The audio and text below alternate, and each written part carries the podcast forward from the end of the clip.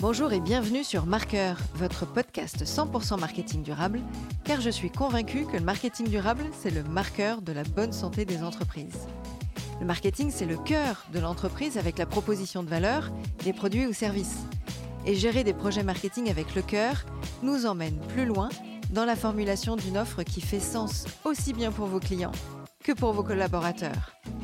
Je m'appelle Diane Cantan et après plus de 20 ans en marketing et communication digitale, j'ai décidé de partager ces convictions en réalisant des épisodes en solo ou avec des invités où j'aborde les différents sujets de marketing durable, communication responsable, numérique responsable et plus largement des enjeux liés à la RSE. Avez-vous conscience de l'importance du data management pour une meilleure connaissance client? Maîtrisez-vous les enjeux liés au RCU, le fameux référentiel client unique, dont les organisations doivent faire face suite à la multitude des canaux et des sources de données? Et comment peut-on gérer ce marketing relationnel de façon plus durable? Eh bien, pour répondre à l'ensemble de ces questions, je vous propose aujourd'hui d'échanger avec un expert de l'acquisition et de la fidélisation client, qui sont des axes majeurs en marketing. Bonjour Christophe. Bonjour Diane. Alors, petite première euh, question. Déjà, je te laisse te présenter. Nos auditeurs ne connaissent que ton prénom. Ensuite, tu présenteras l'entreprise. Avec grand plaisir. Donc, je suis Christophe Alves. Euh, j'ai une double formation. J'ai commencé comme ingénieur et ensuite j'ai mal tourné parce que j'ai fait que du marketing et de la vente. Euh, D'abord en Europe, puis aux États-Unis et en Asie. Et j'ai eu la chance, euh, avec un de mes associés, de pouvoir créer ma première société euh, en 2008, la même semaine que la chute de Lehman Brothers société de marketing. J'ai toujours travaillé autour de la data. Et euh, dernièrement, euh, avec mes associés, toujours historiques, nous avons acheté la société Scali, qui est la société dans laquelle j'occupe entre guillemets le poste de direction aujourd'hui, qui est une plateforme de marketing cloud euh, agile. Donc, qu'est-ce que ça veut dire? C'est une plateforme qui permet aux marques à la fois de collecter leurs données et d'exploiter leurs données, dans le respect effectivement des réglementations. Et en même temps avec cette vocation, c'est d'ailleurs pour ça qu'on se parle aujourd'hui, de, euh, de ne pas trop impacter la planète, parce que malheureusement, on fait partie des pollueurs, euh, vu qu'on propose euh, des outils informatiques. Et alors, en quoi Scali, justement, peut aider à optimiser ou, améliorer cette connaissance client? Puisque la, la data, aujourd'hui, c'est le, le, cœur de l'ensemble des, des, sujets et des préoccupations euh, de l'ensemble des entreprises et des organisations pour mieux connaître les clients, mieux... Optimiser, affiner l'offre qui va, qui va leur être proposée Comment Scali euh, aide bah, ses alors, clients? C'est un sujet vaste, donc je vais essayer d'être euh, concis. On va dire qu'il y a trois sujets. Le premier, ça va être la capacité de segmentation. Alors, je sais que c'est un mot que tout le monde utilise au quotidien, mais la segmentation, c'est la capacité d'une marque à la fois à comprendre, à clusteriser ses clients et en même temps à leur offrir euh, quelque chose de personnalisé. Donc, que ça soit dans un contenu ou dans une offre, ou euh, quel que soit, entre guillemets, ce qu'on souhaite offrir. De la même façon, euh, puisqu'on va parler de relations et de connaissances clients, une marque va vouloir aussi anticiper.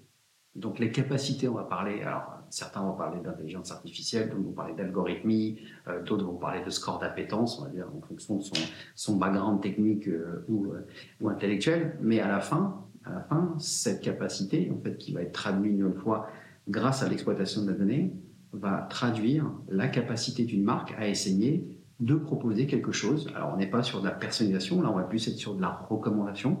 On va peut-être donc essayer de proposer peut-être un produit complémentaire. Si on est dans, dans le retail, on va peut-être essayer de proposer un service. Si on est dans une relation client, on va peut-être aussi proposer à un opérateur peut-être du contenu, peut-être des questions à poser. On peut aller très loin. Et en fait, quelle que soit entre guillemets l'exploitation, on va toujours être dans cette notion, euh, une nouvelle fois, d'anticipation. Après, le troisième pilier, euh, si on oublie la segmentation, donc la personnalisation et l'anticipation, c'est cette capacité aujourd'hui à avoir une vision globale et multicanale. Et c'est la difficulté de toutes les marques, puisque aujourd'hui, il y a peu de marques, même des pure players. À l'époque, on appelait des pure players e-commerce ou même des pure players retail, si on reste sur ce genre de marque aujourd'hui ont obligatoirement des réseaux sociaux, ont obligatoirement un service après-vente, donc se retrouvent confrontés à une multitude de points d'entrée possibles pour un consommateur. Et donc la difficulté pour ces marques-là, pour pouvoir effectivement suivre leurs clients et leur offrir une expérience, comme on dit, sans couture, ça va être d'être capable d'avoir une vue globale de tous ces réseaux sociaux et donc d'être, euh, pour revenir sur le, le mot que tu utilisais tout à l'heure, d'être capable de créer un référentiel de client unique dans lequel toute la connaissance client, quelle que soit la source donnée, va être unifiée. Oui, parce que c'est bien l'enjeu euh, aujourd'hui, c'est de, se dire euh, potentiellement un client lambda, si je suis dans une marque de retail en B2C, qui va dans le magasin, le lendemain, elle va sur le site internet parce qu'elle a envie de regarder ou d'anticiper ou de réserver ou carrément de faire du click and collect euh, directement sur le site. Potentiellement, elle peut appeler. Il y a l'appli mobile, donc c'est vrai que les canaux sont assez euh, multipliés. Et pour autant, euh, le client peut être identifié avec des mails différents. Et donc, on a toutes les problématiques de se dire est-ce que j'aborde ce client A, B, C qui au final est le même? Totalement. Si je prends mon exemple personnel, j'ai toujours deux euh, numéros de téléphone, puisque j'ai deux, deux, SIM cartes, comme je voyage beaucoup, mm. euh, j'ai toujours au minimum deux numéros de téléphone. De plus, comme j'ai créé différentes boîtes, on investi dans différentes boîtes, j'utilise différentes adresses email. Plus, comme tout le monde, j'ai des vieilles adresses email que j'utilisais quand j'étais à l'école, etc. Ce qui fait qu'effectivement, je peux être, pour une marque, à un moment donné, amené à donner mon numéro @scali, donc mon adresse email pardon de la même façon qu'à un moment donné, peut-être que je vais oublier que j'ai donné mon adresse email Scali, je vais peut-être donner une adresse Hotmail, qui est une vieille adresse euh, email que j'utilisais, sans me rendre compte que finalement, effectivement, j'existais déjà de leur côté. Ce qui est normal puisque je suis un consommateur, c'est pas mon problème. Maintenant, je suis 100% d'accord avec euh, ton analyse, c'est que effectivement, l'enjeu pour la marque va être de reconnaître que c'est bien la même personne. Et à un moment donné, être capable de comprendre si je préfère, moi, qu'on communique sur un email plutôt qu'un autre, d'être capable à la fois d'unifier cette donnée et de l'exploiter de la façon dont moi, consommateur, je souhaite l'exploiter. J'ai un exemple très simple là-dessus, pour aller dans ton sens, c'est Twitter. En fait, quand Twitter est arrivé... X maintenant. X, pardon. exactement. Euh, Twitter, quand Twitter est arrivé, énormément de marques se sont dit, c'est génial, on va communiquer. Et beaucoup de consommateurs se sont dit, tiens, c'est génial, je vais pouvoir communiquer ma marque. Mais en mode service après-vente. C'est-à-dire que, et c'est pour un exemple simple, c'est-à-dire que tu parlais d'unification de données, mais il y a aussi l'unification des usages, c'est à un moment donné. Et beaucoup de marques se sont dit, non, euh, tout Twitter n'est pas fait pour faire du service après-vente. C'était leur conviction propre. Sauf que les consommateurs, eux, ont dit, non, moi j'ai un moyen de communiquer avec la marque, ça m'embête d'appeler au téléphone et de rester, euh, entre guillemets, très longtemps euh, en attente. Là, j'ai la possibilité d'avoir de l'interaction, du temps Et, c'est surtout que j'ai la pression du bad buzz. Exactement. Et donc, c'est un exemple, effectivement, que quand je parle d'unification des données et aussi d'unification des usages, c'est pour ça qu'aujourd'hui, l'enjeu des marques, avec cette explosion, tu me faisais remarquer qu'effectivement, Twitter a changé de nom. Certains concurrents sont créés pour copier Twitter, ce qui fait qu'il y a une explosion maintenant des canaux. Et encore, là, on parle avec une vision européenne. Si on parlait un peu plus asiatique, ou, euh, etc., il y aurait beaucoup d'autres réseaux sociaux à rajouter. Donc, c'est ce qui fait qu'une marque qui est globale, qui va donc être euh, amenée à travailler qu'en France donc, euh, ou à l'international, va devoir accepter de jouer le jeu et donc de collecter ces données et de d'unifier entre guillemets ces usages internes. Et c'est là où les plateformes de marketing cloud ont un rôle à jouer en fait, ces plateformes apportent la connectivité nécessaire pour se connecter aux différentes sources de données, donc un réseau social, un système de caisse, euh, une application mobile, quelle que soit la source, et vont permettre d'exploiter cette donnée tout en respectant les réglementations, de façon à être capable, en sortie, à créer soit un programme de fidélité, tu parlais tout à l'heure de fidélisation, mais ça peut être aussi juste être capable de faciliter, par exemple, de l'acquisition te donner un autre exemple. Tu, quand tu vas, euh, tout le monde est émerveillé par Doctolib. Doctolib, ce qu'ils ont fait, c'est ni plus ni moins que gérer de façon intelligente des prises de rendez-vous.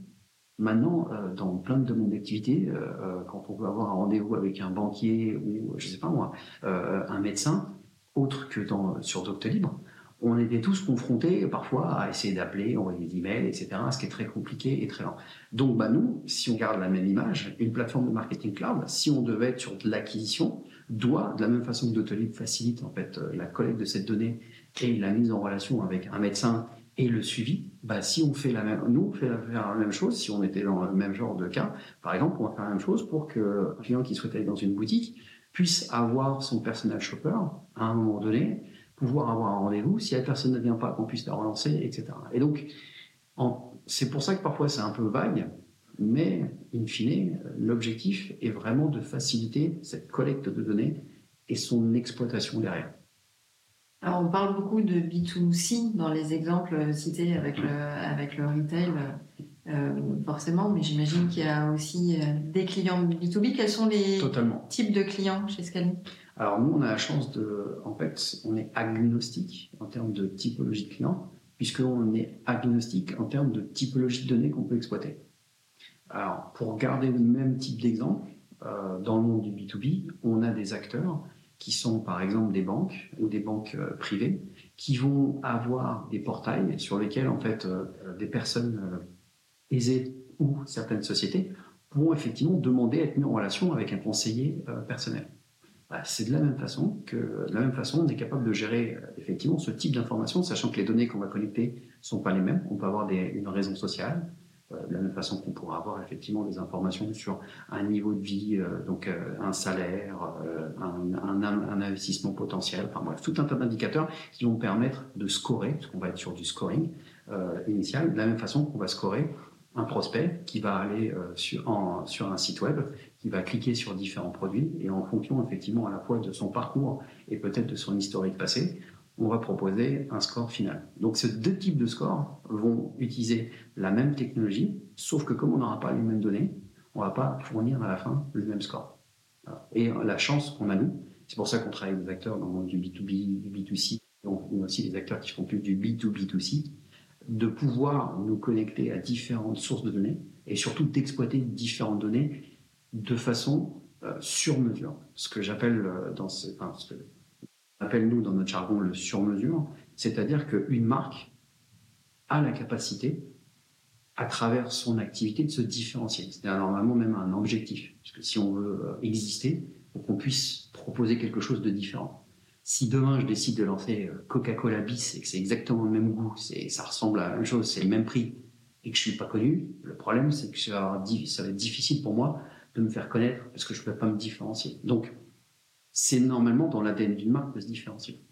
C'est d'ailleurs pour cette raison que dans notre produit, pour que la marque puisse se différencier, on souhaitait offrir ses capacités en mode no-code, c'est-à-dire en mode paramétrage, de pouvoir collecter toutes les données que la marque souhaitera et pas obliger la marque, comme c'est souvent le cas malheureusement dans certains outils informatiques, de rentrer dans un moule qui a déjà été prédéfini pour la marque en disant vous faites du retail, donc c'est ça les données dont vous avez besoin une marque qui vient me voir et qui me dit je fais du retail et qui va me dire j'ai besoin de collecter, euh, euh, comme tu le sais, on à Barcelone aujourd'hui, la température parce qu'il fait chaud, on va me dire ah bah non, dans le retail, on n'a pas besoin de collecter ce genre d'informations.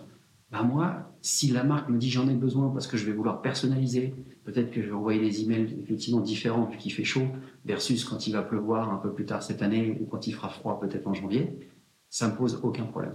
En tout cas d'un point de vue technique, puisque on peut, comme une feuille Excel, rajouter autant d'onglets qu'on pourrait le faire dans une feuille Excel ou de colonnes ou de lignes, et ben dans la plateforme, on peut rajouter autant de champs, donc d'informations possibles, qui permettront à la marque de mieux connaître ses clients, et donc derrière, comme j'ai dit tout à l'heure, de mieux personnaliser ou anticiper euh, leurs relations euh, et leurs actions futures. Et aussi, si je comprends bien, euh, l'axe de différenciation de Scali versus les concurrents, c'est cette notion aussi de sur-mesure et de no-code. C'est un gros, gros axe, effectivement. Le côté, alors le sur-mesure, parce que dans, on vient d'un monde qui a été euh, un petit peu pollué indirectement par de très, très belles sociétés, mais qui sont venues avec une idée qui était très novatrice, à savoir le cloud, mais avec ce côté sur-étagère. C'est-à-dire que le cloud, quand c'est arrivé, il faut pas oublier que avant le cloud, on avait l'habitude d'installer toutes les solutions, on appelait ça on-premise, donc euh, in situ, euh, en latin. Euh, et la difficulté, c'est qu'à chaque fois, chaque projet faisait que chaque Mac allait réinvestir pour réinstaller tous ces outils-là. C'était très intéressant. Maintenant, c'était limitant dans le sens où ça demandait d'énormes investissements et surtout, ça obligeait la marque à derrière à se, responsabiliser sur la gestion de l'actif, à savoir le produit informatique, euh, et son évolution. Avec l'arrivée du cloud, il y a eu beaucoup moins euh, de coûts d'installation et surtout il y avait beaucoup plus, de contraintes de maintenance puisque la maintenance était gérée directement par l'éditeur. Le problème, c'est que techniquement parlant, le cloud est arrivé avec une vision sur étagère pour faciliter par rapport aux, aux compétences techniques qu'on avait à l'époque. C'était très bien. Le hic, c'est que quand le marketing, comme j'ai dit tout à l'heure, chaque marque et parfois avec les marques avec lesquelles on travaille, dans chaque département ou chaque filiale ou chaque, euh, euh, équipe vont vouloir avoir parfois des données différentes et les exploiter de façon différente. Donc si on vient en disant qu'il n'y a qu'une seule vision monde, on est obligé de faire entre guillemets un choix. Or nous, on essaie d'offrir à la marque la possibilité de ne pas faire de choix. Effectivement. Et le deuxième point, le côté no-code, est très important, puisqu'aujourd'hui, les marques, on oublie, euh, on oublie souvent ça, mais dans Marketing Cloud, a marketing. Donc c'est un outil pour les équipes marketing. C'est-à-dire que c'est un outil pour des équipes métiers qui doivent pouvoir mettre en place ce qu'elles ont besoin de mettre en place sans équipe IT. Et d'un autre côté, comme on sait que les équipes IT sont là pour euh, la sécurité euh, de l'information, effectivement, la compliance, euh, etc., d'offrir à la fois la capacité à des gens techniques et des gens de métier de pouvoir travailler dans la même plateforme avec à chacun leurs modules et leurs fonctionnalités. Et c'est ça vraiment la vision qui est poussée et qui différencie aujourd'hui la plateforme, sachant que le dernier point souvent qu'on met en avant, c'est la couverture fonctionnelle de la plateforme, puisque contrairement à d'autres concurrents, nous n'avons pas racheté des sociétés. C'est une plateforme qui a été développée à la base par Bouygues Telecom et qui a évolué, donc il y a, sur laquelle on a effectivement une Customer Data Platform qui permet de faire la, le référentiel de clients dont tu parlais tout à l'heure et d'agrémenter entre guillemets euh, ces fonctionnalités par différents modules. Donc on a un module spécifique pour la compliance RGPD, de la même façon qu'on a un module spécifique pour faire de la fidélité. On en a un pour faire de la BI, etc. Ça c'est plus clair pour nos auditeurs, on est euh, complètement dans le but du sujet. Euh, est-ce que tu vois quels sont les défis marketing des entreprises aujourd'hui et du coup les demandes euh, de tes clients euh, actuellement? Alors, les défis, en fait, j'en ai, j'avais réfléchi un petit peu à ta question et j'en vois déjà trois qui vont dans le sens de ce qu'on s'est dit. Le premier, c'est la saturation des canaux. Comme on l'a dit tout à l'heure, il y a à la fois une multiplicité et aussi il y a une surabondance de communication. Donc, chaque marque une nouvelle fois, en, restant avec cette optique de se différencier et en même temps de créer nos relations et de suivre euh, l'expérience, doit pouvoir gérer cette euh, saturation des canaux et, euh, et en même temps, il ne faut pas l'oublier, cette saturation des canaux devient de plus en plus difficile à gérer que les réglementations évoluent. Alors, un exemple très très simple, quand on voulait faire un arbitrage à un certain moment pour éviter effectivement de saturer les canaux, euh, on essayait par exemple de faire des calculs d'attribution. Aujourd'hui, un calcul d'attribution est de plus en plus complexe puisque si le parcours est omnicanal, euh, il se peut, comme tu disais tout à l'heure, qu'on commence sur un site web et qu'on finisse en boutique. Or, parfois en boutique, on n'aura pas le nom, effectivement, ou alors le email ou le prénom qu'on va avoir, il y aura peut-être une faute dedans, ou ce ne sera pas exactement les mêmes, donc on ne va pas pouvoir attribuer, effectivement, euh, une, opération à une vente et donc, in fine, on ne pourra pas faire l'arbitrage nécessaire qui permettrait de diminuer un petit peu la communication euh, que peut faire une marque sur les canaux. Et on parle de ça parce qu'un des autres points qui est très important, un des enjeux qu'on voit beaucoup, et qui est lié aussi euh, au côté, puisque la saturation est souvent liée avec la, pression marketing qu'on veut mettre, et cette pression marketing, puisqu'on on est là aussi ici pour parler de, responsabilité, notamment RSE, cette pression marketing doit à la fois être mise en place d'un point de vue relation client et donc effectivement commercial, mais aussi d'un point de vue aujourd'hui RSE. Il y a de plus en plus de sociétés euh, qui ont commencé euh, euh, à mettre en place, par exemple, des modèles pour calculer quel est l'impact carbone, par exemple, d'un email, ce qui est très intéressant. Par exemple, il y a une société qui s'appelle Bad Sender qui fait ça en France. Enfin, c'est pas les seuls, mais bon, ils ont, ils ont écrit beaucoup de choses sur le sujet de façon très intelligente et c'est très accessible d'ailleurs pour les auditeurs. Maintenant, la difficulté, c'est me faut, puisque j'ai parlé de réseaux sociaux et aussi d'omnicanalité, l'email n'est qu'un canal.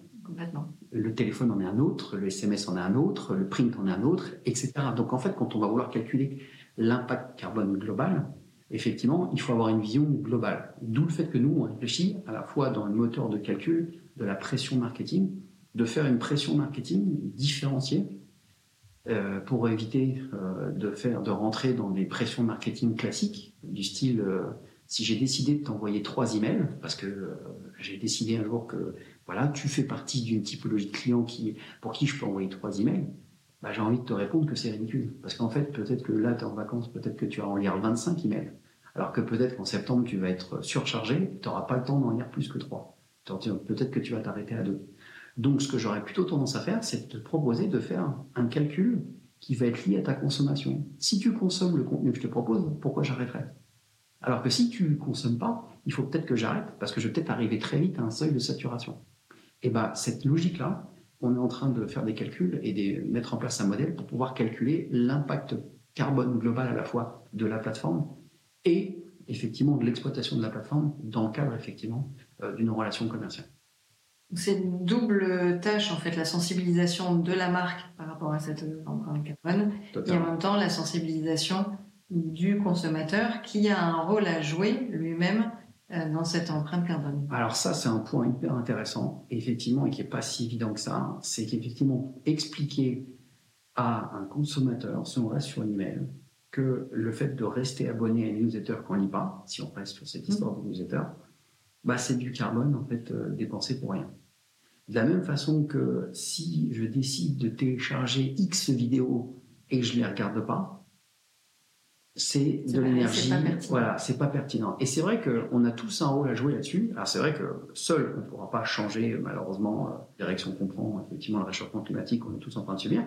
Mais si on s'y met tous, ce qu'on a pu voir malheureusement euh, durant le Covid, je dis malheureusement parce que on l'a subi, c'est que très rapidement, la nature reprend ses droits. C'est-à-dire que euh, euh, on s'est rendu compte que, à l'époque, j'étais sur Paris, qu'en région parisienne, il y avait beaucoup moins de, de brouillard lié aux pollutions, etc. Donc, et c'est vrai que ces petits gestes, qui sont pas compliqués, parce qu'effectivement, finalement, se désabonner, ça prend quelques secondes, peuvent à la fois aider une marque à créer une meilleure relation, diminuer son impact carbone, et en même temps un consommateur qui permet d'être un peu plus responsabilisé, responsabilisé va se rendre compte peut-être que finalement la relation qu'il crée va peut-être la valoriser de façon différente et surtout se projeter un peu plus sur l'impact que lui aussi a dans cette équation parce que malheureusement, euh, c'est ce que je disais tout à l'heure, on essaye, nous, à notre petite échelle chez Scali, d'aider la planète, euh, puisque, comme je le dis, euh, contrairement à certaines sociétés américaines, on n'a pas vision d'investir pour aller habiter sur Mars,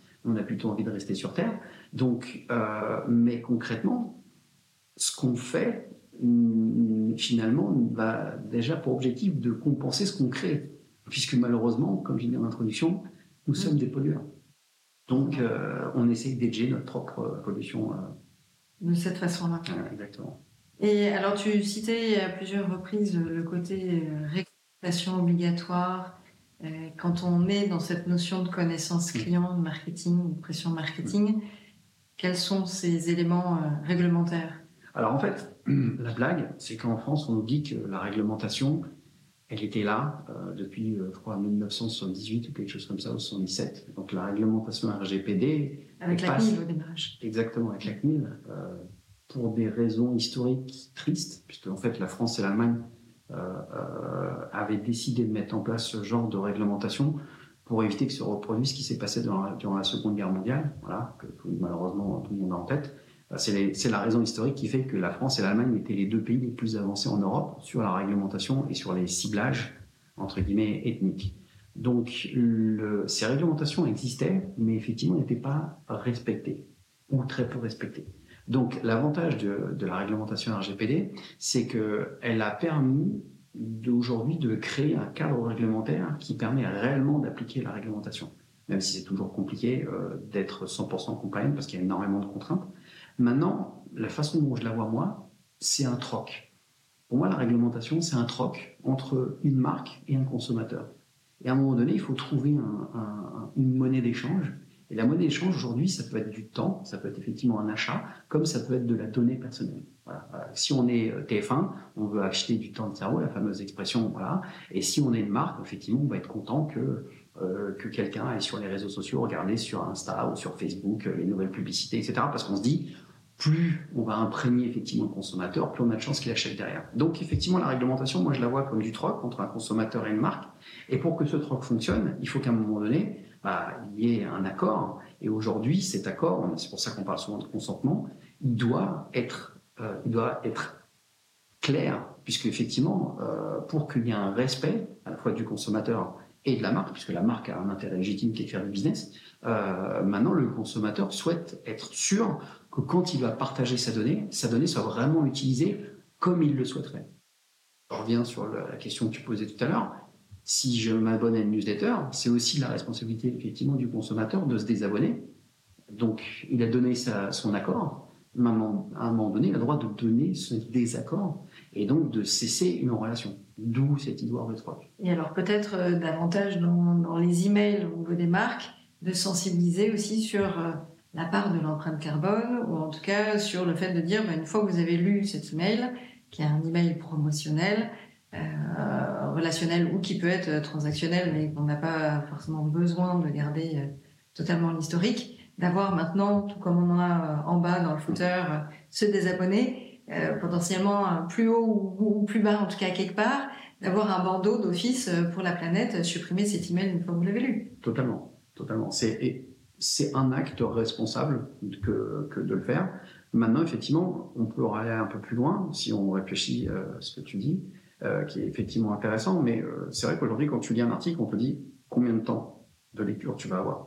Mm. On pourrait te dire quelle est l'empreinte carbone que tu vas avoir à le lire ou maintenant ou le lire dans une semaine ou dans un mois si tu alors je sais pas si tu es abonné par exemple au Monde euh, l'application Le Monde sur ton téléphone te permet de sauvegarder des articles etc je suis 100% d'accord. Le problème c'est que là tu en parles que de l'email et en fait l'email qui est un canal exceptionnel ne reste que un canal parmi voilà mmh. parmi euh, tous, les autres.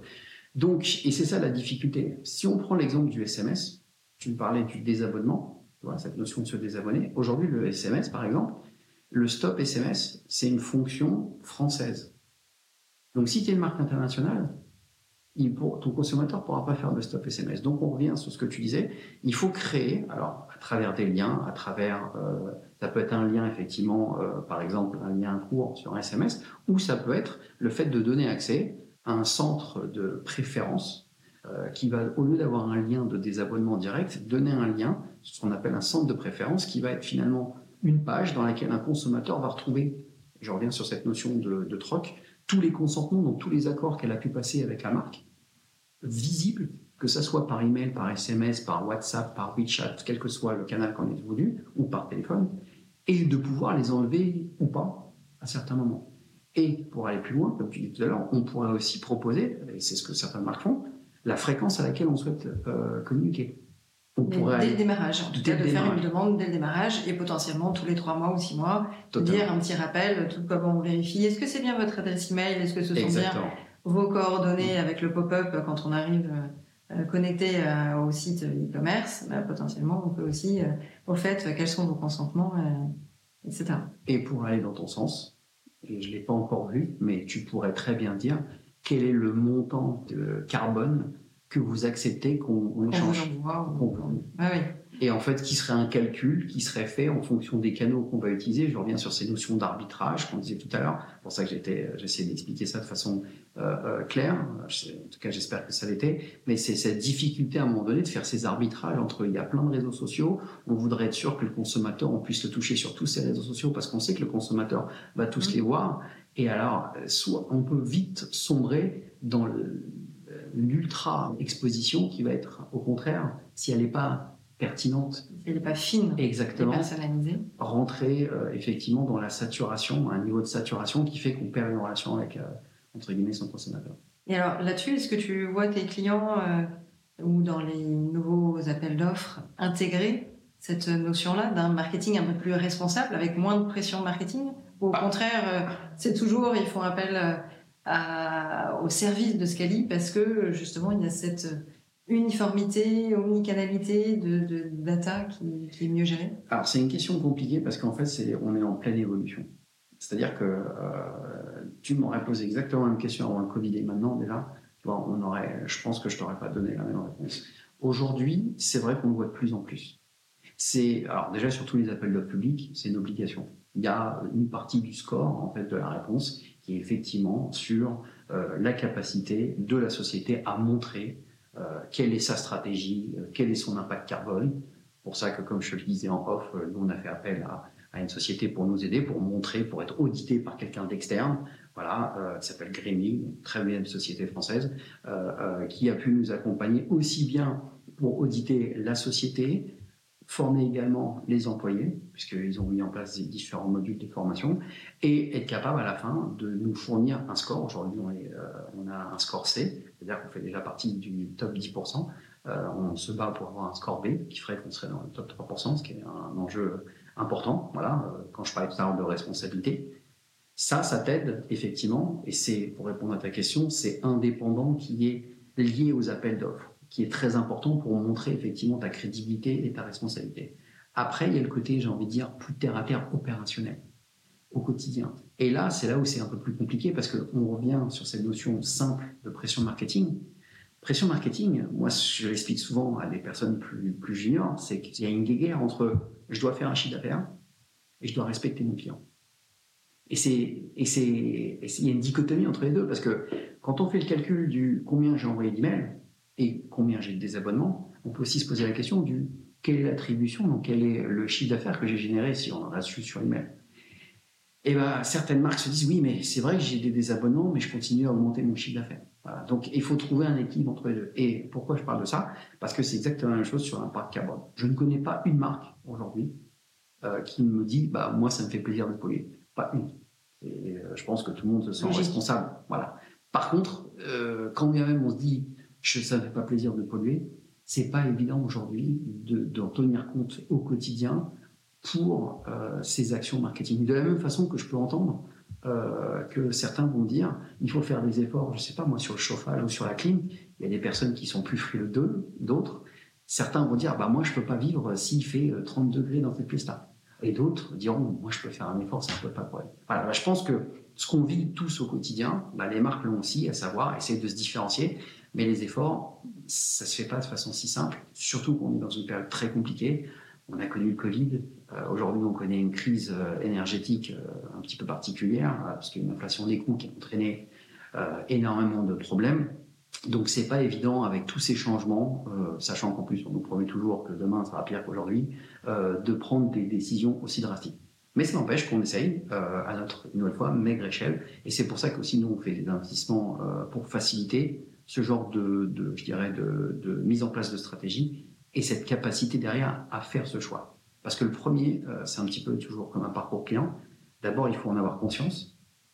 Ensuite, effectivement, il faut pouvoir considérer, effectivement, le faire. Et pour considérer, il faut pouvoir mesurer. C'est pour ça qu'on essaie de proposer euh, de faciliter cette mesure. Et quand on a pris la décision, il faut pouvoir l'opérer. Et c'est pour ça que nous, on essaie de travailler aussi bien sur le côté reporting que sur les capacités du produit à tenir compte des stratégies que souhaitent mettre en place les marques sur ces. Donc on est capable aussi bien de tenir compte euh, d'un impact carbone comme d'un critère du nombre de fois où on pourrait contacter une personne exactement de la même façon. Et alors, quels seraient les conseils potentiellement que tu pourrais donner aux marques pour qu'elles fassent du marketing plus durable? Parce qu'après, on peut supposer que les équipes marketing ne sont pas toutes formées ou informées euh, sur ce sujet du marketing plus responsable. Euh, il y a une question d'information, de, de, sensibilisation propre, mais il y a aussi la culture générale de l'entreprise. Euh, donc voilà, il y, a, il y, a, aussi potentiellement les équipes qui ne sont pas au fait de l'ensemble de ces sujets-là, euh, en tout cas pas encore, qui n'ont pas encore découvert tous mes derniers épisodes de podcast. Mais voilà, quels seraient les conseils que tu pourrais donner bah, aux clients? Le plus simple, et le plus compliqué, c'est celui dont je parlais tout à l'heure, ça serait d'avoir, de gérer une pression marketing au plus, la plus efficace possible. Bon, euh, maintenant, c'est bien, c'est pas évident, c'est ce que je viens de dire, euh, ça va être très compliqué. Après, euh, si on, rentre sur des choix, donc les, les, sociétés font des choix de fournisseurs, dans les choix de fournisseurs, il y a des choses simples sur lesquelles on peut regarder. Un exemple que je donne souvent, c'est serveur physique ou serveur virtuel. Un serveur virtuel coûte en termes carbone 20 fois plus qu'un serveur physique. Donc, c'est la raison pour laquelle chez Scaly, quand bien même on est parmi les pollueurs, puisqu'on a effectivement 10 différents serveurs, la raison pour laquelle on a eu un score C, ce qui est très très bas dans le domaine, c'est parce qu'on n'utilise que des serveurs physiques et aucun serveur virtuel.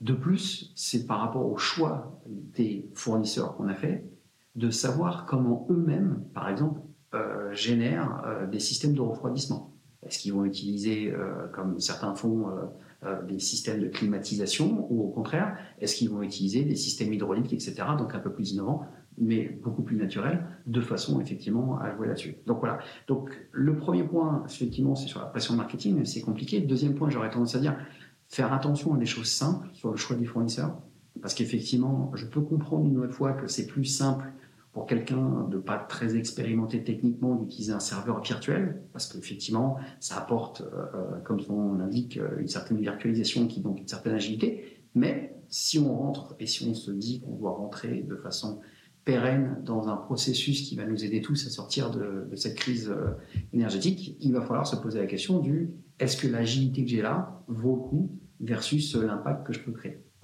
On s'est posé ces questions-là sur les voitures à un moment donné, on se posera la question. Moi, je suis persuadé que dans peut-être 5 ans, 10 ans, il y a des gens qui ont, tu te rends compte qu'à l'époque, euh, on utilisait aussi facilement les serveurs virtuels sans se rendre compte que ça pollue autant, etc. Majoritairement, euh, ces, conseils-là, et c'est aussi ce que euh, Scali applique quand tu cites les, appels d'offres. C'est ce que, quelles sont les autres étapes ou éléments que vous, vous mettez en place au sein de l'entreprise dans cet axe RSE alors, alors déjà, on, a la chance ou la malchance d'avoir beaucoup de gens qui sont passionnés par le sujet. Donc, euh, ça n'a pas été une obligation qu'on a créé en plus. C'est pas une énième recommandation, note interne. Ça a vraiment été, en fait, euh, on a différentes personnes qui ont elles-mêmes soit travaillé dans des organisations préalables, euh, soit qui continuent d'ailleurs à s'occuper de petites ONG et qui souhaitaient, à travers leur travail au quotidien, être fiers de ce qu'elles faisaient. Et donc, ça s'est traduit par la mise en place, sachant que personnellement, je l'ai fait aussi dans le passé, euh, de m'occuper d'une ONG. Donc, ça a été, entre guillemets, un travail collégial. Et ça a été de toute façon des réflexions qui avaient été entreprises également au préalable, puisque ce une société qu'on a rachetée, euh, par les personnes qui avaient réfléchi à l'infrastructure euh, au départ. Donc, on n'est pas parti sur une feuille blanche. On avait la chance d'avoir déjà un background assez intéressant et on s'est surtout posé les bonnes questions. Euh, et, on a eu la chance, euh, grâce à, certaines connaissances sur le marché, euh, d'être mis en relation typiquement avec des sociétés comme Greeny, etc., qui elles-mêmes avaient mis en place différentes formations, différents questionnaires, différents supports, qui nous ont permis aussi de se poser tout un tas de questions. D'où ma boutade qu'on en off sur le fait de bah, manger, euh, par exemple, une des questions et une des blagues qu'on avait tous, euh, c'était de se dire ah bah tiens si ce midi je vais manger de la viande versus si je vais manger du poisson, euh, quel est l'impact que je peux effectivement avoir? Mais c'est ça qui est intéressant, c'est-à-dire que ça nous a permis de tous, même si certains, comme je disais en intro, étaient vraiment motivés par le sujet, de s'assurer que tout le monde ait conscience. Et je pense que je reviens souvent sur, cette, sur ce parcours, mais la prise de conscience, c'est la première étape de, de toute façon, et c'est une étape importante. Et cette prise de conscience, après, on a de la restituer à travers, euh, je ne sais pas si tu l'opportunité de le voir, on a mis en place un, un, document RSE qui est disponible directement sur le site web, euh, qu'on a fait faire et qu'on a travaillé avec des cabinets externes, de façon à montrer à la fois les objectifs qu'on se fixait, où est-ce qu'on en était, parce qu'on a pris conscience d'où on en était, et qu'on essaie de le mesurer. Donc effectivement, chaque année, on mettra une version différente pour que euh, à la fois nos partenaires, montrer les étapes, exactement, ou nos clients puissent voir où on en est. Donc, euh, comme je dis, voilà, à notre maigre échelle, on n'a pas envie d'investir pour habiter sur, euh, sur la Lune ou sur Mars, on a vraiment envie de rester sur Terre. C'est noté. Est-ce que tu as d'autres euh, sujets avant qu'on aborde mes questions classiques invitées? Je pense qu'on a fait un tour assez large, même si effectivement c'est des sujets passionnants, donc on pourra en parler pendant des heures, mais je pense que ce qui est intéressant dans ta question, à la fois de voir la notion de marketing et de RSE, euh, sous l'angle de la connaissance client, parce que le marketing ne peut exister sans connaissance client, euh, c'est de se poser la question. C'est un peu comme euh, quand je parlais de pression marketing, entre il y a la question du chiffre d'affaires et la question de la, de la saturation. Bah, je pense qu'il faudrait que cette question devienne plus classique et qu'on se pose moins la question de est-ce que c'est une question. En fait, c'est une question, bien sûr, mais c'est surtout que ça devrait être un objectif à atteindre. Et euh, il y a une phrase que j'aime bien, euh, qui est les Shadocks, c'est qu'on dit souvent que s'il n'y a pas de solution, c'est qu'il n'y a pas de problème. Voilà. Alors là, effectivement, je pense qu'il y en a plein de solutions. Et on peut tous essayer euh, voilà, à l'échelle. Et c'est, en tout cas, c'est ce qu'on essaie de faire humblement euh, côté Scali. Simplifier les démarches et en même temps euh, du sur-mesure et d'anticiper justement tous ces, toutes ces problématiques marketing plus responsables. Et sachant que j'imagine que demain, on aura d'autres problèmes. Donc il faudra avoir, être agile et trouver de nouvelles solutions. C'est un bel enjeu. Mm. Alors, mon podcast se nomme Marqueur, donc ça c'est des questions classiques. Donc on a, on a parlé euh, forcément de marketing euh, durable, marketing plus responsable. Pour moi, le marketing, c'est vraiment le cœur et c'est le marqueur de la bonne santé des entreprises, de manière euh, globale, c'est la base de l'offre. Et quand on fait du marketing avec le cœur, on embarque forcément plus, plus de monde de façon plus durable. Qu'est-ce que ça t'inspire? Bah, Déjà, je trouve ça très sympa. J'aime bien les, jeux de mots. Euh, et euh, puisque ton podcast aujourd'hui était euh, sur la connaissance client, le marketing qui doit permettre que ce soit au niveau produit, au niveau commercial, enfin, quels que soient les axes qu'on prend dans le marketing, doit nous aider à connaître son produit, son marché, sa concurrence, etc. Et donc, effectivement, l'idée du cœur, je trouve ça assez sympa. Euh, et je trouve que ça humanise un petit peu et ça rend, euh, ça rend, ça prend, c'est un peu un pied de nez à tout ce qu'on voit en ce moment, que j'appelle moi des boîtes noires, où on explique que les marketeurs vont tous avoir des outils d'intelligence artificielle, très intéressant dans l'idée, mais si on ne fait que communiquer avec des boîtes noires sans comprendre ce qui se passe, à un moment donné, on, on perd en humanité. Donc, par rapport à ton, à, ton, petit clin d'œil, je trouve effectivement que c'est un peu un pied de nez à, effectivement, à cette tendance, sachant que c'est un truc auquel je crois beaucoup. Euh, j'ai fait beaucoup de mathématiques. Euh, je ne comprends pas pourquoi il y a beaucoup d'outils qu'on appelle intelligence artificielle alors que ce ne sont que des algorithmes. Et, euh, et donc déjà, c'est un vrai problème. Et le deuxième point, c'est que quand on est une équipe marketing ou même juste un marketeur, euh, si on perd l'humanité de la connaissance, si par exemple j'étais responsable, je sais pas moi, chez Chanel, euh, euh, on va me parler effectivement de la maison Chanel, de son historique. En quoi une boîte externe, un algorithme externe peut comprendre ça ne veut pas dire qu'il n'aura pas la capacité d'exploiter certaines informations m'aider, mais en quoi je vais léguer et laisser cette, cet outil seul Je n'y crois pas, personnellement. Voilà. Je pense au contraire que ces outils seront des assistants, mais n'ont pas vocation à remplacer. Donc, ton idée de marqueur, euh, je trouve ça intéressant parce que ça remet l'humain euh, et à la fois le marketing, ça donne cette image que le marketing est à la fois au cœur de l'activité commerciale. Donc, je trouve ça plutôt cool. Ok, merci pour cette bonne réponse. Et est-ce que, euh, alors comme tu l'as précisé tout, tout, à l'heure, effectivement, Scali, en tout cas toi, tu es basé à Barcelone, même s'il y a des antennes un peu partout aussi. Et donc il se trouve que de vacances. C'est pour ça que je travaille pendant mes vacances. Euh, est-ce qu'il y a des, campagnes de pub ou des, euh, ou des belles histoires euh, en Espagne qui sont sur cette thématique du marketing durable qui t'ont inspiré? En Espagne, j'ai pas d'idée comme ça. ça me, ça me, enfin, il y en a, il y en a. alors, pour le coup, je garde, je regarde pas trop la télé. Euh, je fais un peu partie de cette génération euh, qui, euh, qui, est plus, on va dire, plateforme ou qui, ou qui, on va dire, va profiter plutôt de lire un, bon bouquin.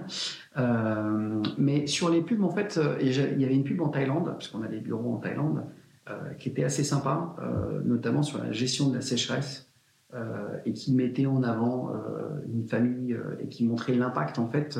alors, les Thaïlandais qui sont parfois pour nous euh, pas toujours évidentes à comprendre parce que bon, je parle pas du tout thaïlandais, euh, mais pour le coup, avec un humour un, peu particulier, et un, humour un petit peu particulier, mais en fait qui montrait en fait un petit bonhomme qui était censé représenter en fait euh, les problèmes de la famille, en fait qui était un dessiné.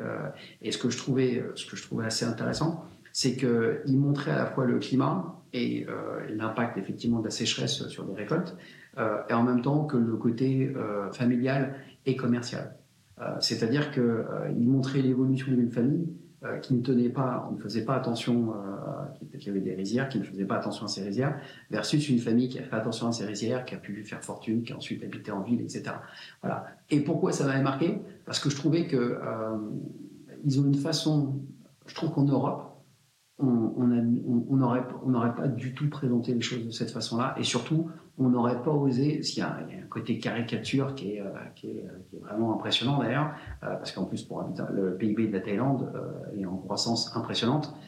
effectivement, on a toujours cette image que les gens sont indiens, alors qu'en fait, ils habitent tous, ils ont des gros 4x4, ils, habitent dans des partie habitent dans des grands immeubles, etc. Et, je trouvais que leur image, euh, euh, pour ça que ça m'avait plu, euh, ils n'avaient pas peur de, jouer sur effectivement cette image-là, qui est vraiment vieillotte pour eux, un petit peu comme quand on regarde des films américains et ils nous voient tous avec un béret et une baguette de pain. Et, voilà, et c'est pour ça que j'ai trouvé ça sympa et ça parlait effectivement plus aujourd'hui de l'impact. Euh, alors, c'était sur la gestion de l'eau, des eaux usagées, euh, euh, de, des pesticides. Enfin, il y avait, c'était quand même, finalement, le sujet était assez large. Ok. Est-ce que tu as un éco-geste que tu fais toi au quotidien ou au boulot? Alors pour le coup, là-dessus, j'étais pas très très bon, pour dire ce qui est. Euh, j'avais du mal avec le tri sélectif, je dois l'avouer. Euh, donc au fur et à mesure, je m'y suis mis. Euh, le seul éco-geste que je pourrais dire que j'arrive à faire, et peut-être un petit peu plus que la moyenne, c'est que j'ai appris dernièrement à apprécier les douches froides. Alors comme tu me diras, on est à Barcelone, c'est plus simple que dans d'autres pays. Mais voilà. Après, bon, une nouvelle fois, enfin personnellement, euh, je n'ai pas de voiture, hein, donc euh, bon, pour le coup, euh, j'essaye de venir à pied, en vélo, etc. Malheureusement, c'est vrai que ça, on dire c'est un côté cool, mm. sauf que comme tu l'as dit, on a des bureaux à l'international, on a des clients internationaux, donc on est aussi amené à voyager. Donc voilà, donc à un moment donné, je, on va dire que je reviens sur ma, mon postulat de base, je sais que je pollue, donc j'essaie de compenser d'une certaine façon. Voilà. Euh, mais j'ai pas de déco-geste euh, faramineux, si ce n'est que j'ai planté euh, euh, quelques bambous, voilà, euh, mais c'est pas un éco-geste, on va dire. C'est plus du edging qu'un éco-geste. Donc il y a encore plein de choses à venir. Ah, on peut que s'améliorer. Et alors, est-ce que tu penses à un invité? Ouais, alors en ce moment, je suis en train de lire pas mal de trucs sur le, dans le monde du luxe, sur certaines grandes histoires de grands patrons français, notamment côté LVMH et côté Kering. Euh, je pense que ce serait très intéressant de comprendre comment ces marques euh, qui, font rêver la Terre entière euh, vont pouvoir s'inscrire, continuer à faire rêver, tout en bah, sachant, comme nous on sait, qu'ils font partie des pollueurs, et en même temps continuer à proposer à tout être homme de rêver. Certains vont rêver pour des bijoux, d'autres pour des habits, d'autres bouteilles de vin, d'autres pour des chaussures, enfin bref, quel que soit l'intérêt qu'on pourrait y avoir. Ok, donc à creuser cette piste du luxe. Je te le souhaite. Et du marketing durable. Merci beaucoup Christophe pour le temps passé aujourd'hui. C'était un plaisir. À bientôt. Merci d'avoir écouté jusqu'au bout cet épisode. J'espère que mon invité ou mes invités vous ont inspiré et donné envie de passer à l'action. Alors n'hésitez pas à mettre 5 étoiles sur votre plateforme d'écoute favorite vous pouvez évidemment me laisser un message sur LinkedIn ou Instagram en m'indiquant les sujets que vous aimeriez que j'aborde et les invités que vous aimeriez entendre. J'ai besoin de vos likes et abonnements pour faire connaître mon podcast. Alors n'hésitez pas à en parler autour de vous et à partager sur les réseaux sociaux. Allez, je vous dis à très vite. Ciao